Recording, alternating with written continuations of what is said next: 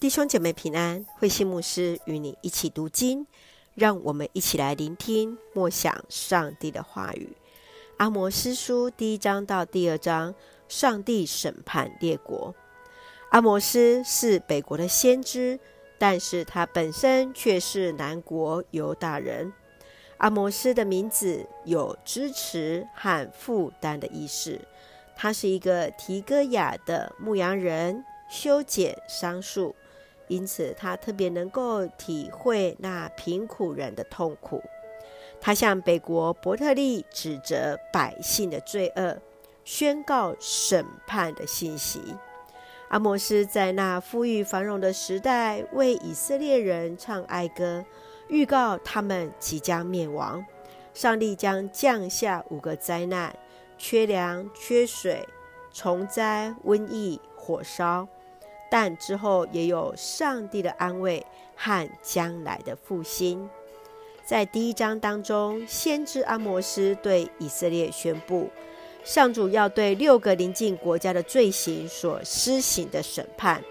谁犯罪，上主一定要处罚他们。接着一一列出列国所犯罪的事实，来表明上帝的刑罚。阿摩斯对以色列的宣告是要教导上主的子民，对上主的本质有更深的认识。在第二章当中，阿摩斯宣告北国以色列得罪了上主的罪行，他们为钱财出卖兄弟，不止违背兄弟间的立约，对财物所需无度，讹诈穷人。神庙中与庙妓来行淫，亵渎了上帝的尊名，因此以色列难逃上帝的盛怒，必受极大的刑罚。让我们一起来看这段经文与默想，请我们一起来看第一章第二节。阿摩斯说：“上主从西安怒吼，从耶路撒冷发出雷轰，牧场的草枯干。”加密山的青草变黄。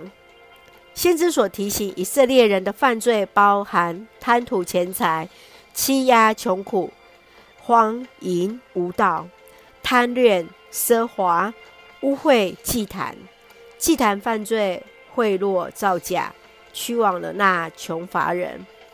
亲爱的弟兄姐妹，当我们看见阿摩斯对以色列的指责，你认为上帝会对现在的我们提出什么样的指责呢？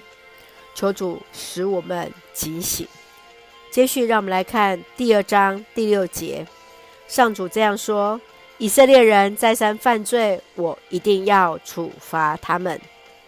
以色列人民违背了那伦理道德，贪财诡诈，穷人点押衣物，成了神祭坛前的流荡品。上帝必大大的来刑罚他们。阿摩斯对以色列的宣告，对今天的你我有什么样的信仰反省呢？求主来帮助我们啊、不仅在神的面前来敬虔，更在人的面前也能够尊主为大。让我们一起用第二章第四节作为我们的金句：犹太人再三犯罪，我一定要处罚他们。他们弃绝我的法律。不遵守我的诫命，他们被祖宗所侍奉的假神勾引，离开了正道。是的，求主帮助，使我们更加警醒。一起来用这段经文来祷告。亲爱的天父上帝，我们感谢你在每个世代掌权，深信上帝始终保守带领着我们。你是那满有公平正义的主。